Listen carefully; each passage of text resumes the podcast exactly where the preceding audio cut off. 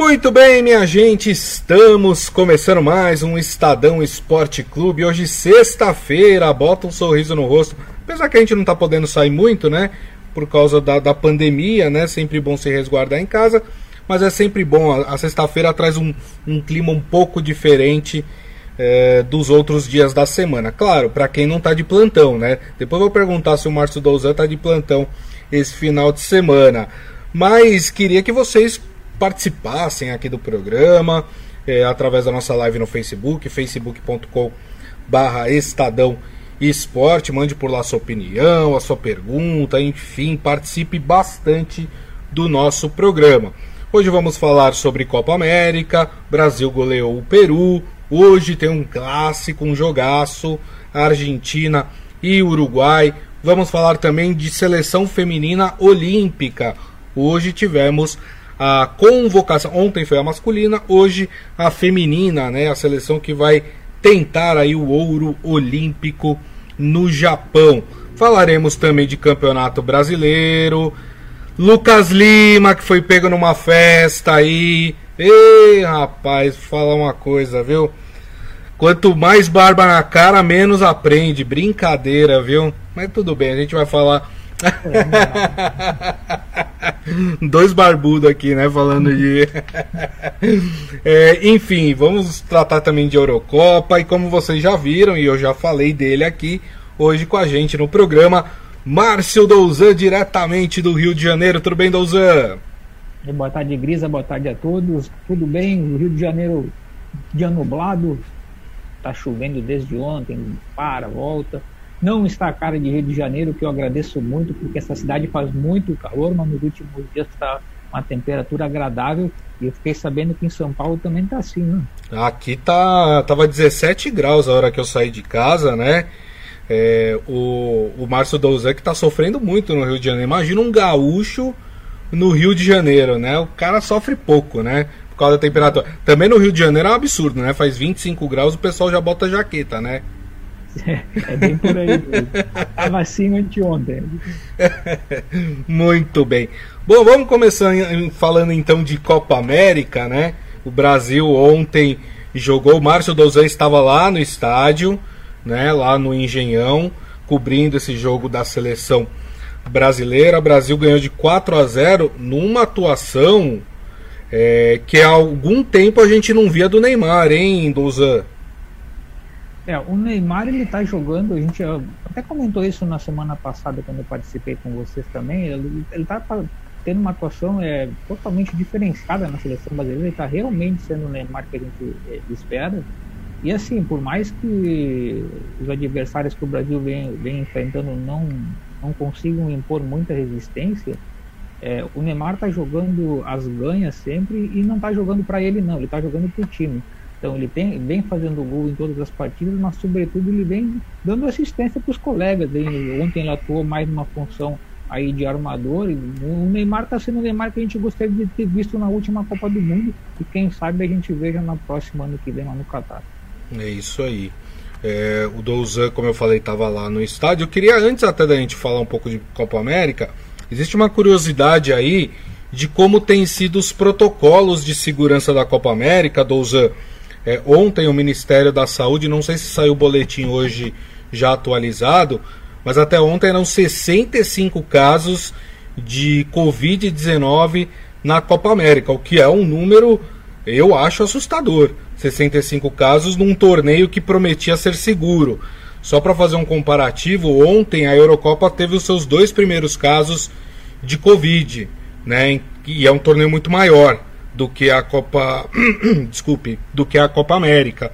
Como é que tem sido isso, hein, Douzan? Olha, eu vou falar da parte da organização e ela tem sido. Não, não, segue, segue muito pouco os protocolos. Eu vou dar o meu exemplo aqui do Rio de Janeiro. A gente tem que fazer, primeiro ficar claro, é para entrar no estádio a gente precisa fazer o exame de Covid, o PCR, 48 horas antes de cada jogo. Então, é, você faz, vai até o laboratório, faz o exame de Covid, é, o resultado sai em 12 horas, em 24 horas, enfim. A gente tem até 24 horas antes do início da partida para subir o resultado é, pelo sistema da Comebol. Uhum. Até aí tudo, tudo bem. Mas no estádio, como funciona o dia a dia do estádio é que não, não bate, sabe? Por exemplo, a gente chega na área de imprensa, tem uma aglomeração de pessoas, é, o, o, acesso também, por mais que na hora do jogo tenha a pessoa lá verificando a temperatura, é, o acesso muitas vezes é sem nenhum controle. Então, tipo, tem toda uma preocupação sim por parte de apresentar resultado negativo pro dia do jogo, mas para circular no estádio na véspera ou para ir até tirar uma dúvida, não está acontecendo isso. Então, tipo, não, de verdade não me espanta o fato de ter, ter mais de 60 casos já confirmados de Covid no, na Copa América, porque assim, ó, a, a, a, o protocolo é seguido até a página 2. Né? É, talvez as seleções é, nos seus estádios, nos seus hotéis estejam é, isoladas, é, a CBF, a própria seleção brasileira está lá na Grande Comari, é totalmente isolada. Para os jogadores, talvez isso aconteça. Agora, para quem trabalha no entorno, é o Deus dará. É, tem toda a razão. É, bom, falando então é, da partida, é, o Brasil que acabou sendo beneficiado dentro do seu grupo, porque teve um jogo antes, né, entre Colômbia e Venezuela. Aliás, heróica a seleção da Venezuela que teve que convocar jogadores aí às pressas, 15 jogadores foram convocados às pressas, porque é a seleção que tinha mais casos de Covid aqui na América do Sul. E a Colômbia não conseguiu, apesar de ter amassado a Venezuela, não conseguiu sair de um 0 a 0. Com o resultado, o Brasil lidera o grupo B com 6 pontos, a Colômbia é o segundo colocado com 4 pontos. Lembrando que o Equador e o Peru tem uma partida a menos do que Brasil, Colômbia e Venezuela, porque como os grupos têm cinco equipes, sempre uma vai acabar folgando, entre aspas, na rodada por, por causa disso. É, dá pra gente já afirmar, o Douzan, que o Brasil já está classificado, é, ou não, porque as duas equipes mais fortes do grupo ainda não foram enfrentadas, que é Equador e Colômbia. Não, está classificado com certeza, até porque classifica quatro de cinco equipes. É, é verdade, não tem toda a razão. Ficar fora. É. É, não está garantido ainda na primeira colocação. Eu acho que o jogo que vai definir isso é, vai ser o próximo do Brasil, Brasil e Colômbia, que também vai ser aqui no Engenhão. É, mas não vejo a menor possibilidade do Brasil não terminar em primeiro lugar no grupo, não. Até porque, como você falou, os adversários a Venezuela veio capenga, está sendo heróica, mas enfim, é, veio capenga e os adversários não têm conseguido é, impor maiores dificuldades, não. É, tem toda a Aliás, razão. quem, quem acabou impondo dificuldade foi a seleção, seleção peruana na semana passada, né? E Isso. ontem o Brasil tomou quatro. Então. É. E, e, lembrando que o Peru é, hoje é o último colocado das eliminatórias sul-americanas. Né? É o décimo colocado, então para a gente ver até a fragilidade dessa equipe peruana, que não tem o, o, seu principal jogador aí da história recente, que é o Guerreiro, né? O Guerreiro não foi convocado para esta Copa América. O Pedro Luiz Brum Cardoso está aqui. Ele fala: falando em seleção brasileira, quero deixar minha contrariedade quando a imprensa. Tá falando de você, viu, Douzan? fala que a seleção tem que jogar contra as seleções europeias. Como fazer isso com este calendário ainda agora que a UEFA criou a Liga das Nações e que esses jogos são disputados na data FIFA? É, acho que, né, Douzan, já vou passar a palavra para o Douzan. A questão de da gente cobrar um amistoso contra uma seleção europeia é para o Brasil se preparar da forma adequada para jogar uma Copa do Mundo, né? É, assim, hoje o Brasil sobra no continente sul-americano. Essa é a verdade. Até mesmo em relação à Argentina. O Brasil está sobrando. É só você pegar as últimas Copas, as Copas América, é, pegar é, as últimas eliminatórias, né? Brasil sobra é, em relação às outras equipes do. Então por isso que a gente é, cobra uh, um amistoso. E dá para fazer, viu? Dá para encaixar um amistoso ou outro ali. E tenho certeza que as seleções europeias, principalmente aquelas de alto rendimento, né, que sempre estão na, na Copa do Mundo, elas também têm o interesse de jogar com uma seleção como o Brasil, né? Por quê? Para testar ali a sua a sua força de certa forma, né, Douzan? É, aí tem, tem duas questões. É, eu esqueci o nome do, do amigo. É o Pedro. É, pois é, o próprio Tite, ele diz que gostaria de enfrentar as seleções europeias. Ele sabe que precisa disso. É, a gente está desde o, desde o final da Copa do Mundo, com raríssimas exceções, nossos adversários foram um adversário da América do Sul. A gente é. ganhou uma Copa América contra o adversário da América do Sul, estamos jogando eliminatórias contra o adversário da América do Sul, a Copa América por óbvio contra a equipe da América do Sul, mas na Copa do Mundo nem na fase de grupos a gente enfrenta a equipe da América do Sul. Nós vamos pegar europeus, vamos pegar é, centro-americanos ou norte-americanos, enfim, a gente não vai enfrentar é, adversário da América do Sul. E vale recordar que na Copa de 2018 o Brasil estreou com a Suíça e empatou segunda rodada foi com a Costa Rica e tá até os, quase os 40 do segundo tempo estava empatando. Né? Isso. Depois acabou fazendo dois gols. O Brasil foi para o jogo decisivo do da, derradeiro da primeira fase contra a Sérvia, correndo o risco de ser eliminado sem ter enfrentado nenhuma seleção é, de elite na época. Sim. Né? Foi quando a gente saiu dos adversários da América do Sul. Então não é exatamente uma cobrança, eu vejo isso como uma necessidade, sabe? A gente, como tu mesmo falou, para ter uma amostragem melhor é, para a Copa do Mundo. Uhum. Agora, é, a questão do calendário, de fato, ela, ela, atrapalha bastante pelo seguinte, especialmente esse ano que a gente teve, tá tendo a Copa América e a Eurocopa, e especialmente no ano que vem, que a gente vai ter uma Copa do Mundo, e ainda os calendários estão é, se readequando por conta da pandemia, acaba que as datas FIFA elas estão praticamente todas ocupadas já para os jogos de eliminatórias. E fora de data FIFA, apenas o Brasil que se dispõe a ceder jogadores para disputar jogos da seleção. Não vai ver nenhuma seleção europeia se dispõe a enfrentar o Brasil fora de uma data FIFA. Exato. Então, então sim, é, é um problema é, difícil de se resolver, mas assim, não é que ele esteja cobrando. O próprio técnico Tite já falou reiteradas vezes, falou inclusive na, na coletiva de anteontem, que gostaria de enfrentar, mas que circunstâncias não permitem. Exatamente. Seu Hélio Morelli aqui com a gente falando para encarar as seleções da América do Sul, é, somente a Argentina, né? Ele está falando que encararia a seleção brasileira pau a pau. Os outros, quando ganham, é zebra. O, o Isaías fala: euforia pela vitória contra o Peru é brincadeira. Peru é o último colocado das eliminatórias é, para a Copa. Faça favor, é como chutar cachorro morto. É melhor ficar jogando contra a Venezuela e Peru, assim não corre o risco de passar vergonha. o otimismo do torcedor brasileiro. Mas não é euforia, não, viu, o, o, o Isaías? É porque foi uma vitória, foi uma goleada 4 a 0 com, com um desempenho muito bom uh, do Neymar. Eu concordo é, é com. Fala, fala, Doza. É, não é euforia não, tipo, a gente tem que ser justo. O Brasil jogou bem. É. O adversário, o adversário era, era fraco, tudo bem, mas o Brasil fez a sua parte e jogou bem. For analisar a maneira como foram construídos os gols, foram, foram gols construídos em boas jogadas defensivas. Sim. Então é.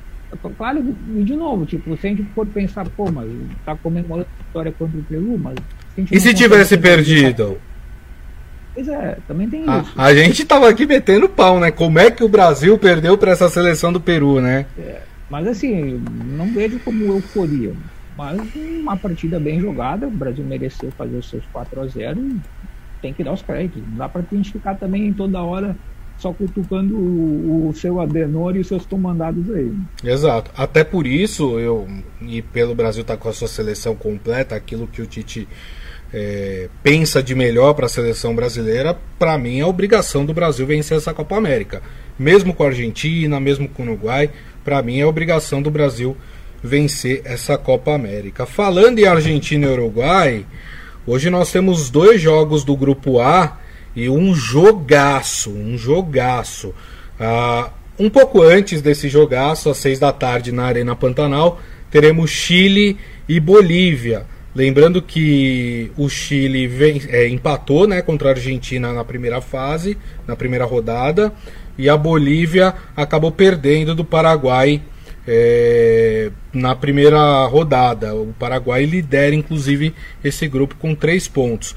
E aí, às nove da noite, no Mané Garrincha, em Brasília, aí sim nós teremos um jogaço daqueles que a gente abre a cervejinha, pega um, uns pitisquinhos, né? E, e, e, senta na frente da TV para ver, que é Argentina e Uruguai. Que ouso dizer, viu, Douzan? E o Douzan é lá do sul do país, ele sabe melhor do que eu sobre isso. A rivalidade entre argentinos e uruguaios, ela é até maior do que entre argentinos e brasileiros, não é, Douzan?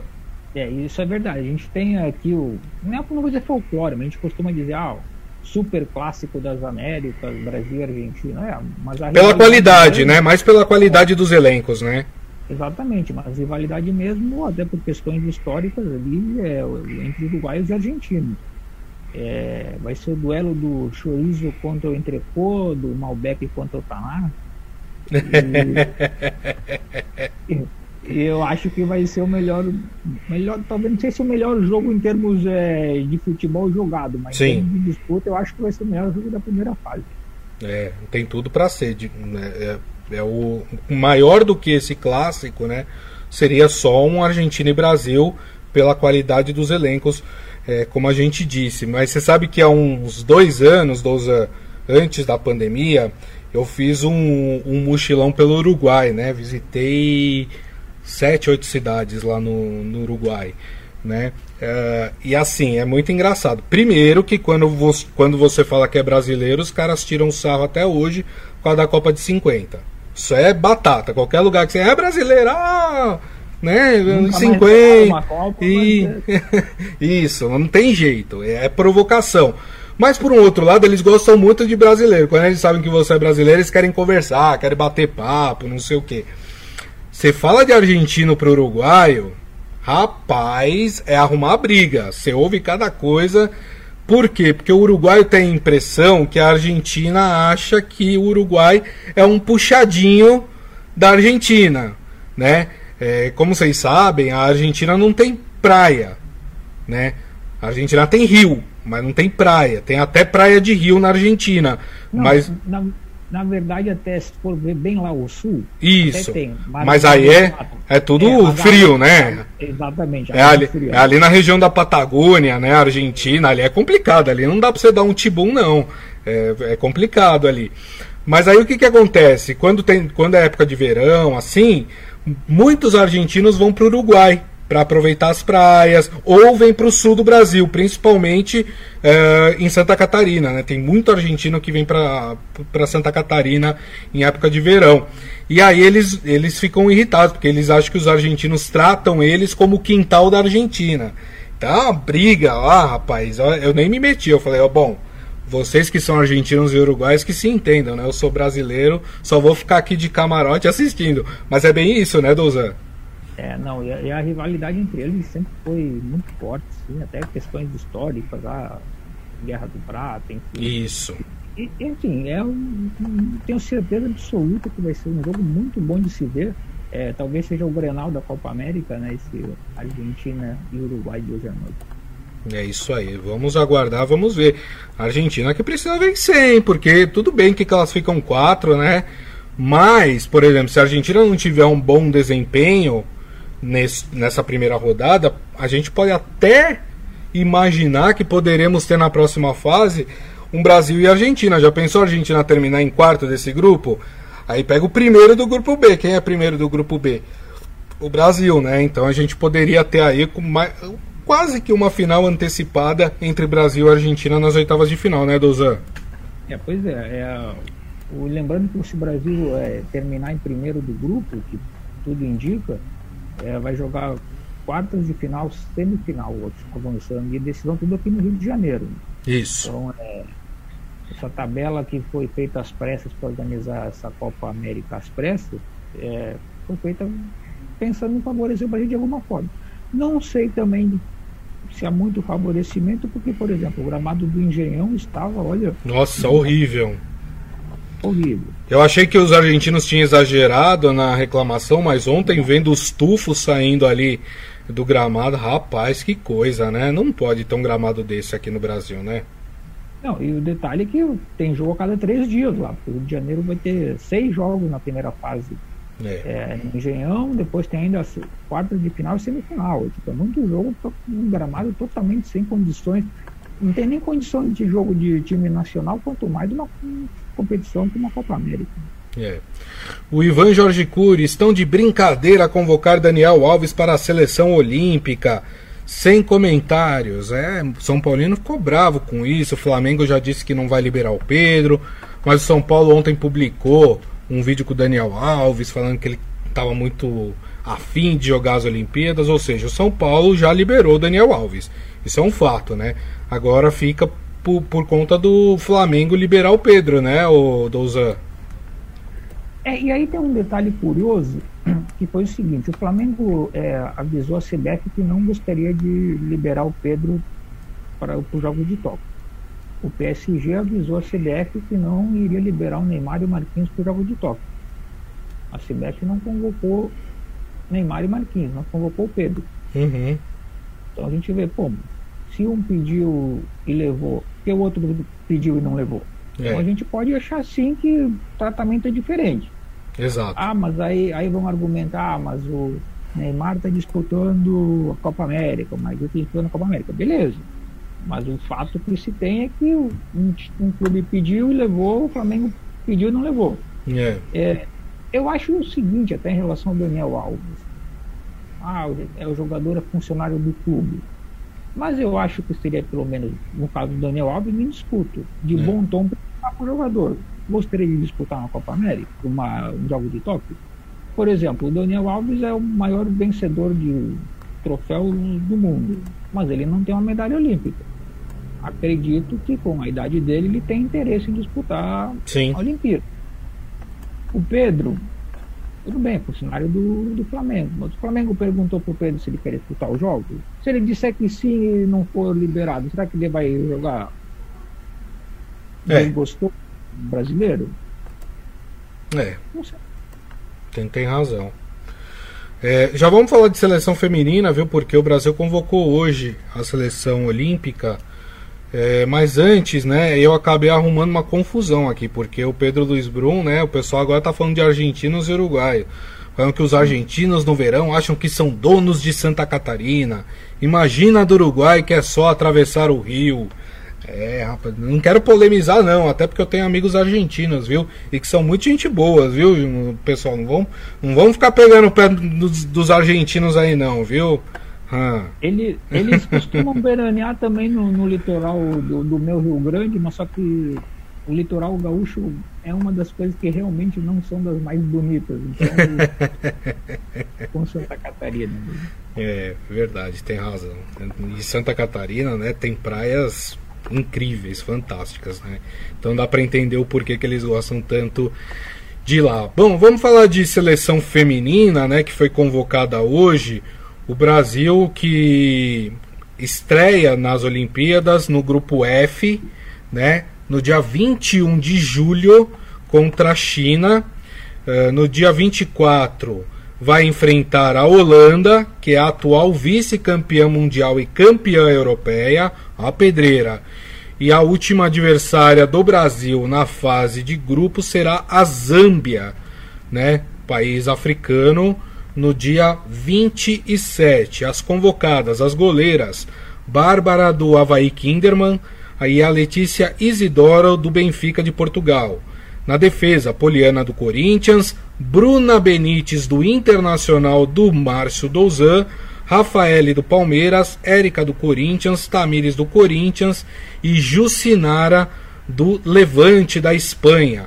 As meias, Formiga do São Paulo, Andressinha do Corinthians, Júlia Bianchi do Palmeiras, Marta do Orlando Pride dos Estados Unidos, Duda do São Paulo, a Debinha do North Carolina Courage dos Estados Unidos e a Adriana do Corinthians.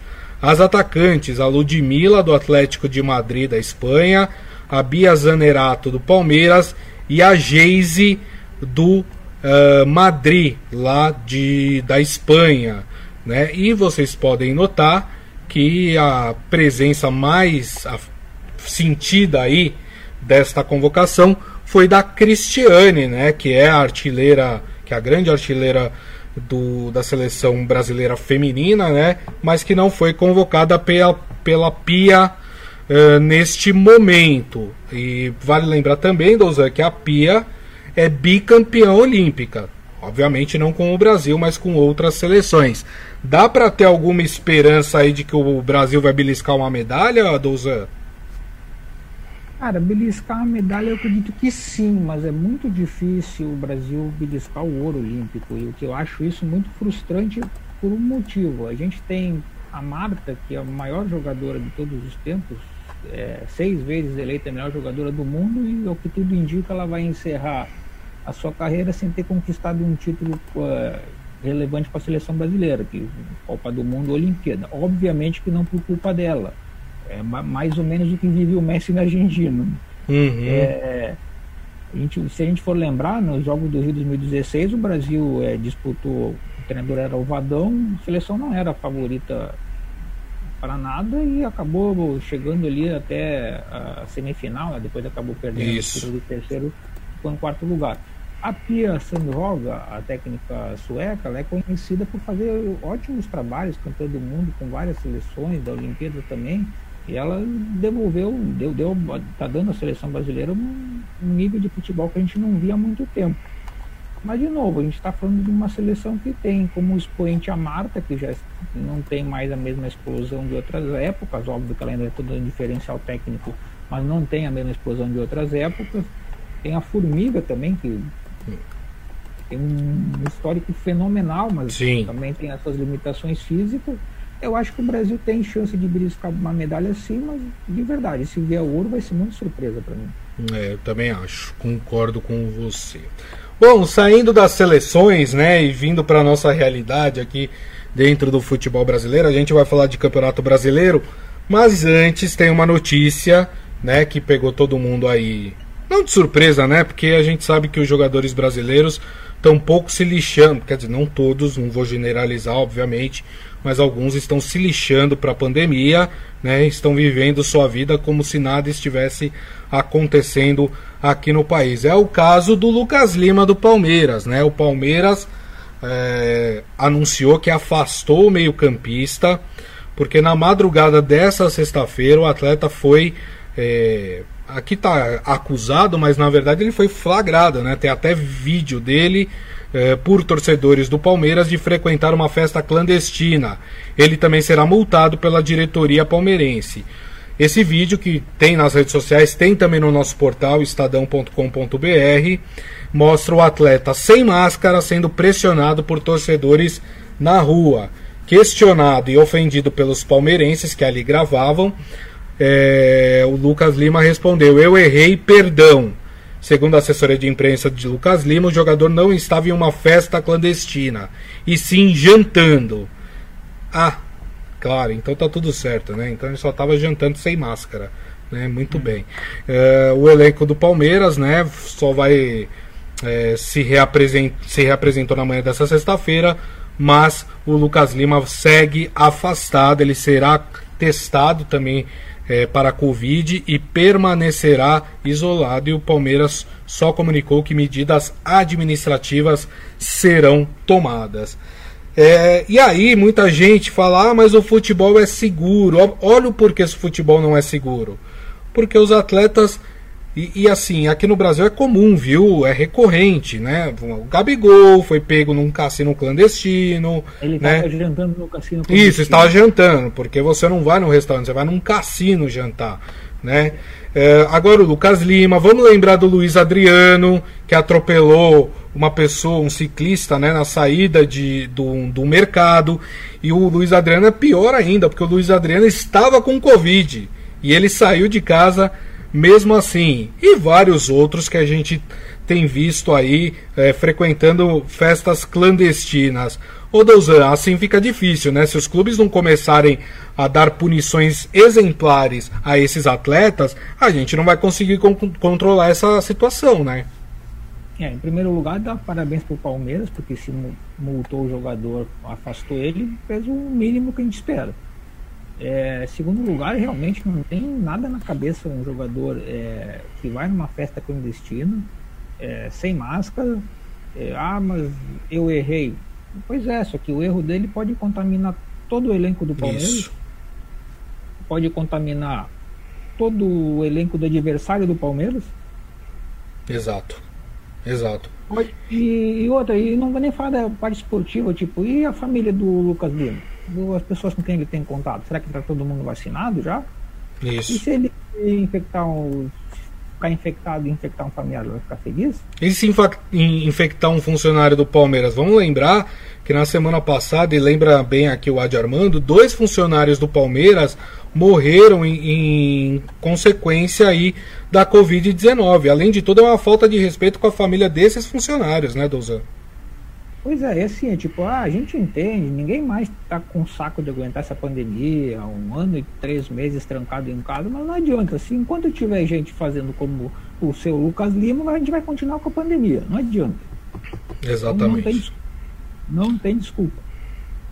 A Palma Polese falando, Lucas Lima e outros tantos são terrivelmente umas bestas, segundo ela. E ela é palmeirense, hein?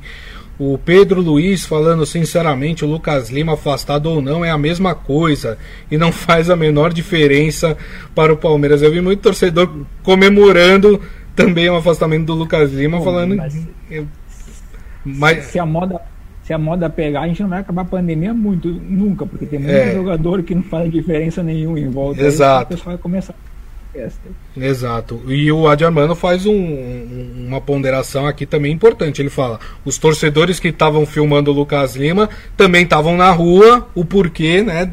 Numa pandemia e também estavam sem máscara, né? Ali era o sujo falando do mal lavado também, hein, Lousa? É, é, é. Mas enfim, o, não serve como salvo-conduto, mas agora, é, quem dá exemplo, quem é ídolo de pessoas, quem aparece na mídia, enfim, é o Lucas Lima, não é o torcedor que estava anônimo. Óbvio que não justifica, mas enfim. Um cara como o Lucas Lima estar numa festa clandestina não tem desculpa. Exatamente. Bom, vamos falar então de bola rolando, vamos falar de campeonato brasileiro, né? Ontem tivemos o complemento da quarta rodada. Lembrando que nós tivemos um jogo adiado dessa quarta rodada, que é, seria o jogo entre Atlético Paranaense e Flamengo, porque o Flamengo jogou na terça-feira uma decisão né, de Copa do Brasil contra o Curitiba. O Flamengo classificou para a próxima fase.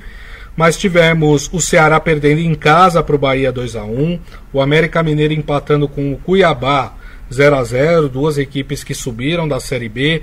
O Fluminense ganhando do Santos no Maracanã por 1 a 0. O Fernando Diniz levando a sua máxima. Jogamos como nunca e perdemos como sempre. É... o esporte vencendo o Grêmio na Ilha do Retiro 1 a 0 e o Atlético Goianiense empatou com o Fortaleza 0 a 0 E o que me chama a atenção depois né, da, do complemento dessa quarta rodada é o Grêmio em vigésimo lugar, Douzan, sem ter marcado nenhum ponto. Como é que pode isso, hein? O problema não era o Renato Gaúcho? Então, é, bom, primeiro que vamos fazer um, uma ressalva que o Grêmio tem três jogos e não quatro, né? Ele tem um jogo a menos também. É, mas sim, não fez nenhum, nenhum pontinho e enfrentou adversários até agora, à exceção do Atlético Paranaense, que está ponteando o campeonato, enfrentou adversários que poderia ter buscado pelo menos um empate sim. Sim. É, no Rio Grande do Sul, eu acompanho enfim, bastante a imprensa de lá. É, o que se diz é que em relação ao time do Renato piorou. E, e meio que talvez o Grêmio sofra o mesmo problema do Internacional, que talvez não seja questão de técnico, e sim de quem investe a camisa e entra em campo. Verdade. É, o Grêmio, eu bem me lembre, é, antes de começar o Campeonato Brasileiro, o Thiago Nunes emendou nove jogos sem, sem perder, né? Foram acho oito vitórias e um empate. Bom, mas aí os adversários eram times do interior do Rio Grande do Sul. Isso é, que eu ia falar, o, o estadual é enganoso, né? O estadual não pode e, servir de comparativo, né? E pior do que os times do interior do Rio Grande do Sul eram aqueles times obscuros que disputaram a primeira fase da Sul-Americana, que aí tu tinha uns times sei lá, de Venezuela, enfim, que nunca tinha ouvido falar. Exato. Então, tipo, realmente foi enganoso. É, o Grêmio precisa mexer naquele elenco lá, porque, enfim, zero pontos em três jogos contra adversários. É, um que eu, eu não acredito que o Atlético do Paraná vai brigar por título, mas vai brigar ali com certeza na primeira parte da, da tabela. Uhum. Os demais são adversários que o Grêmio tinha total condições, em circunstâncias normais, de, de arrancar pelo menos é, um empate e não conseguiu. Agora, ainda nesse, nessa questão, uma preocupação do torcedor do Grêmio é que o goleiro Breno, né, que tem 20 anos, foi convocado para os Jogos Olímpicos. Ele vai ser reserva do Santos, né? Vai ser, foi convocado para ser reserva na Olimpíada. E o Grêmio vai ter que continuar com o Paulo Vitor no gol. E o Paulo Vitor está passando por uma fase bizonha. Então essa aí é outra preocupação também é do torcedor e que demonstra que as próximas rodadas, os próximos meses não vão ser tão fáceis assim para o Grêmio não.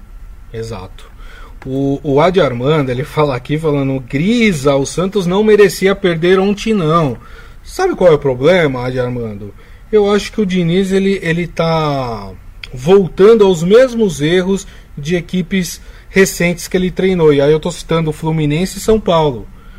O São Paulo e o Fluminense faziam bons jogos, com muitas finalizações. O problema é que não consegue colocar a bola para dentro. É uma deficiência. Isso já dá para a gente dizer que é uma deficiência do esquema montado pelo Fernando Diniz. Por que, que eu digo isso? Porque se a gente tem três equipes que ele treinou e que atuam da mesma forma e os mesmos problemas são recorrentes, ou seja, tem posse de bola, tem mais finalizações que o adversário, mas perdem os jogos, alguma coisa está errada, não é, Douzan? Tá, assim, e assim, ó, eu não sei, eu vejo muita gente elogiando o Fernando Diniz, vários clubes que ele passou, pelo Fluminense, enfim, pô, é um baita de um treinador, ele é um super cara, é diferenciado e tudo mais, mas ele de fato não tem demonstrado isso em campo não. É, vale lembrar que o São Paulo, claro, agora o São Paulo também está numa fase ruim no Brasileirão. Mas quando é, o Crespo chegou, ele estava basicamente com o mesmo elenco do Diniz, os resultados foram totalmente opostos. Né? É. Então sim, tem, tem, tem dedo do treinador aí não é no bom sentido. o Adi Armando tá mais otimista do que eu. Ele fala, mas o goleiro do Fluminense foi bem ontem, enfim, tá criando oportunidades. É, mas não basta criar, né? Tem que Pô, botar a bola pro gol. Fala. O, o Internacional tá criando oportunidades a sete jogos, mas colocar para dentro que é bom nada. Exato, exato. Aí não adianta. É. Tem toda a razão. Bom, turma, para encerrar, vamos falar rapidamente aqui de Eurocopa, até porque já estouramos um pouquinho o tempo aqui do programa. Hoje pela manhã tivemos aí o jogo entre Suécia e Eslováquia. A Suécia ganhou, primeira vitória da Suécia na Euro, né? Agora lidera o grupo E com quatro pontos. Neste momento está passando Croácia e República Tcheca. A República Tcheca marcou agora pouquinho o primeiro gol da, da partida, né? E com esse resultado, a República Tcheca vai até confirmando a sua, a, sua provável classificação, mas tudo vai depender ainda uh, do, do jogo de hoje à tarde, às quatro da tarde, em Wembley. Inglaterra e Escócia. Uma curiosidade: esse é o clássico entre seleções mais antigo do mundo. Do mundo. Olha só que beleza, né? Até porque o futebol foi criado na Inglaterra. Inglaterra e Escócia estão ali coladinho, né? Então, normal que é, Inglaterra, Escócia, Irlanda, Irlanda do Norte, até o país de Gales, né? Que faz parte ali é, do, do conglomerado britânico, vamos dizer assim. É, esses jogos aconteciam já desde que o futebol nasceu na Inglaterra. Mas é interessante, um jogo interessante de ser acompanhado também, né, Douzan? É, e sobre a Croácia, vê como o futebol é transitório, né? Foi vice-campeão do mundo aí três anos atrás. Isso. E não vai passar da primeira fase num grupo que tem Escócia e República Tcheca. Assim, a República Tcheca teve o. Eventualmente também tem os seus bons momentos, foi assim no início da década passada, mas é um adversário que eu penso que um vice-campeão do mundo não pode perder. É. E, e, é estranho de fato, tipo, por mais que o time venha se renovando, parece que não conseguiu é, renovar em qualidade, né? Então é uma pena, porque o futebol croata eu, eu acho um futebol simpático. É, tem, tem, toda a razão, né? Tem o Modric, né? Que jogador do, do Real Madrid, né? O Modric tá, é o grande ídolo aí, talvez mais recente dessa seleção da Croácia. Muito bem, turma, e assim nós encerramos hein, o Estadão Esporte Clube de hoje. Agradecendo aqui mais uma vez a presença dele, Márcio Douzan. Muito obrigado, viu, Douzan? Pô, é sempre uma satisfação. Precisando é só mandar aquele zap. Maravilha. Queria agradecer também a todos vocês que estiveram conosco, não só nessa sexta-feira, mas ao longo de toda a semana. Lembrando que daqui a pouco nós vamos publicar o nosso podcast, que vocês podem ouvir ou baixar no agregador de podcasts da sua preferência. E na segunda-feira, uma da tarde, estaremos de volta aqui com a nossa live no Facebook, facebook.com barra Estadão Esporte. Então a todos, uma ótima sexta-feira, um ótimo final de semana com muita segurança, hein, turma? Grande abraço a todos. Tchau. Nada de festa clandestina aí. é isso aí. Grande abraço. Tchau, tchau.